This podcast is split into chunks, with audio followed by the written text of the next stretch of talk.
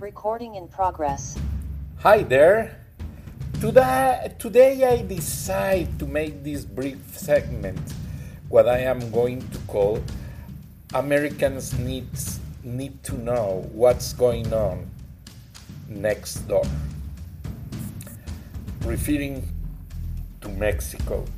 As many of you know, and I apologize for my broken and heavy accent, I am born in Mexico, naturalized USA citizen.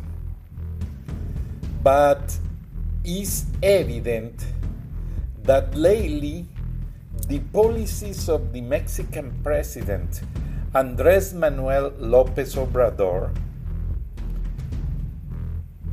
are not well known in the United States and they are scary I highly brief many important points on this brief conversation because this gentleman who prioritize on his policies and treat dictators from Venezuela Nicolás Maduro.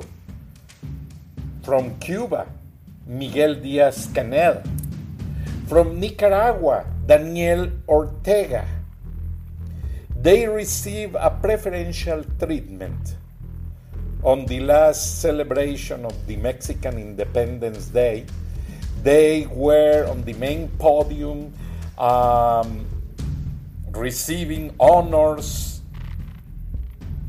Meanwhile, the new American ambassador, Mexican American ambassador, Ken Salazar, were seated in a stage on the sunlight in a balcony or grades of a stadium. They put uh, something up there to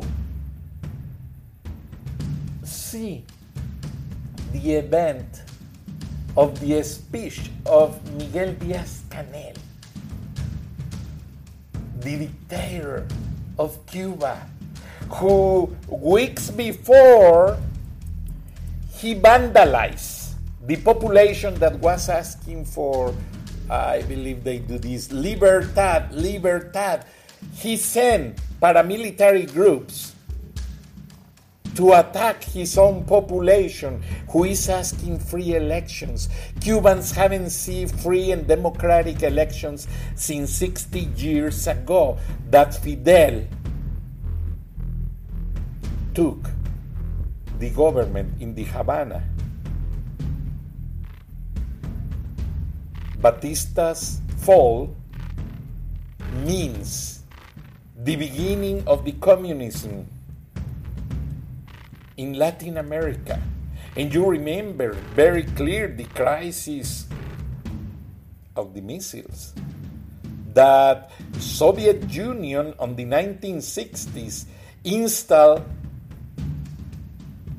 atomic platforms to launch nuclear heads over the United States. Thanks to President Kennedy, this situation was stopped because he managed very well everything.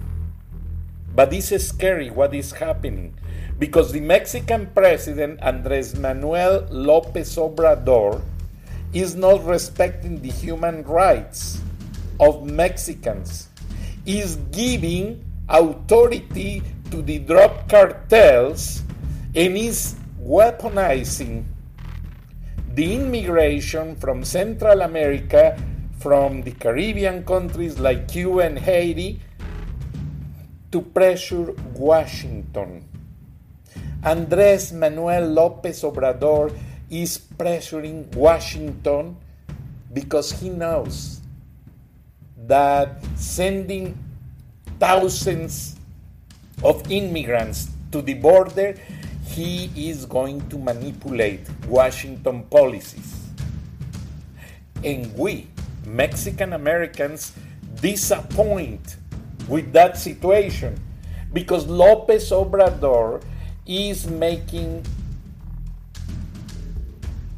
a dictatorial government, an empty government that is failing to the T-MEC, the commercial agreement with USA, Canada, and Mexico, he is not respecting the energy policies.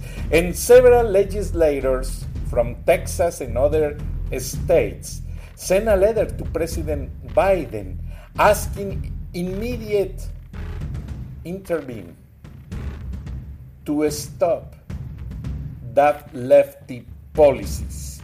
Mr. Andres Manuel Lopez Obrador is failing as a politician, as leader, and he's creating a violent environment that honestly Mexicans are tired.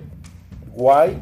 Because legislators don't legislate. And politicians are doing empty actions. Businessmen are intimidated by the power of the military. And legislators look how they work. Do you believe that legislators are working. Look at that. That is the mexican congress. Mexican congress is doing only bluff. Why? Because the majority of congressmen and congresswomen belong to lopez obrador movement. Morena that is not a political party. It's a group of leftists who are benefiting with contracts, with policies, and they don't do anything. But in the meantime, the Mexican government is also laughing, laughing of these situations because as there is not a normativity on the government, the presidents lie every day and everybody knows he lies. Look this video. Desde que soy presidente no he intervenido para liberar a nadie.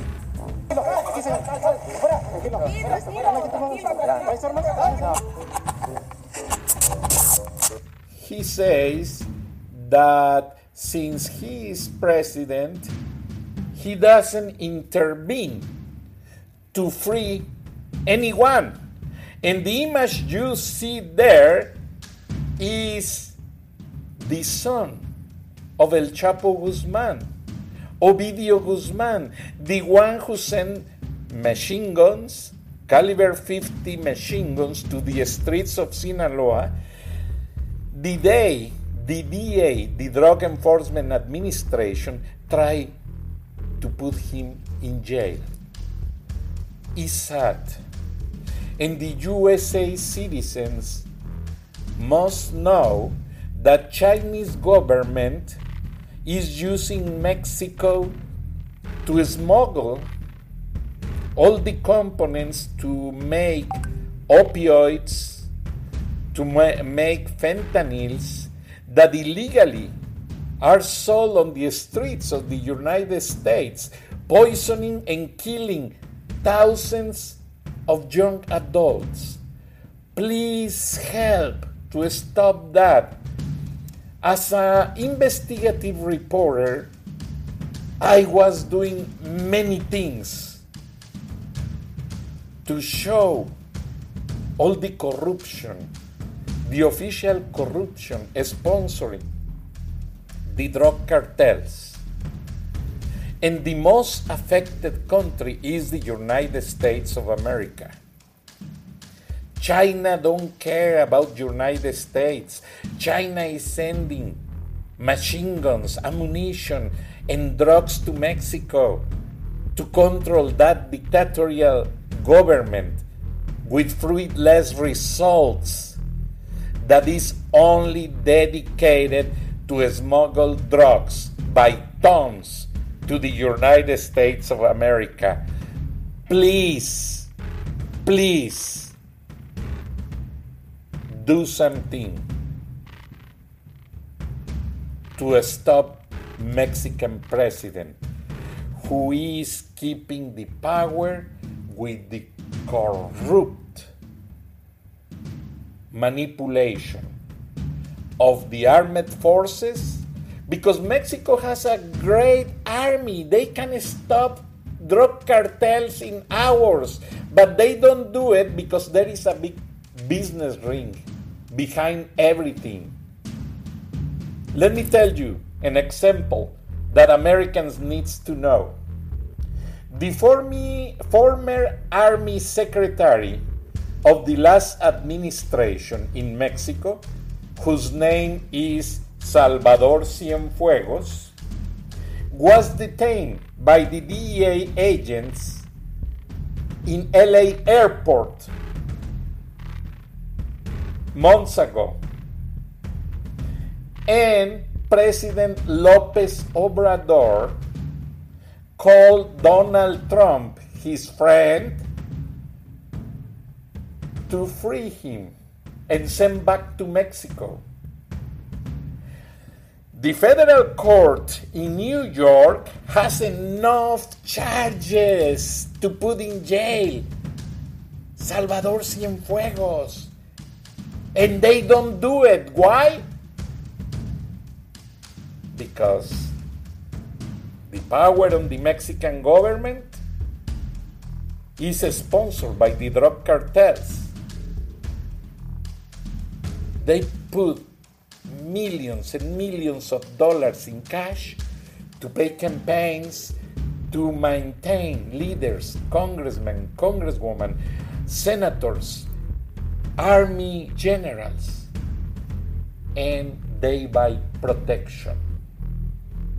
Is sad because when Donald Trump freed this former general and sent back to Mexico, apparently the judge put a file with the charges to keep doing the prosecution prosecution in Mexico and they did nothing. He never stay in jail. He never been judged they certify his innocence.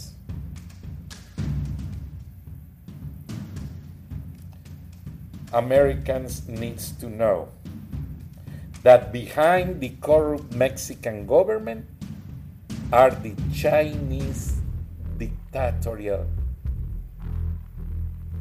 movement. The big projects of the Mexican government like Tren Maya, Mayan train, Transismic train, Dos Bocas refinery, and others like the airport of St. Lucia are military projects focused to support China with the strategic position of Mexico in case of an international conflict. And I disappoint with that. And you must understand and open your eyes and pay attention. Because the day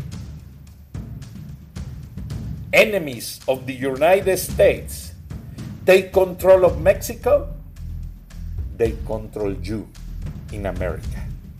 Be careful. Thanks for your attention, and I make another segment next week. Lord bless you, Lord bless America, Lord bless Mexico, and we, Mexican Americans, we love the United Recording States. Stopped.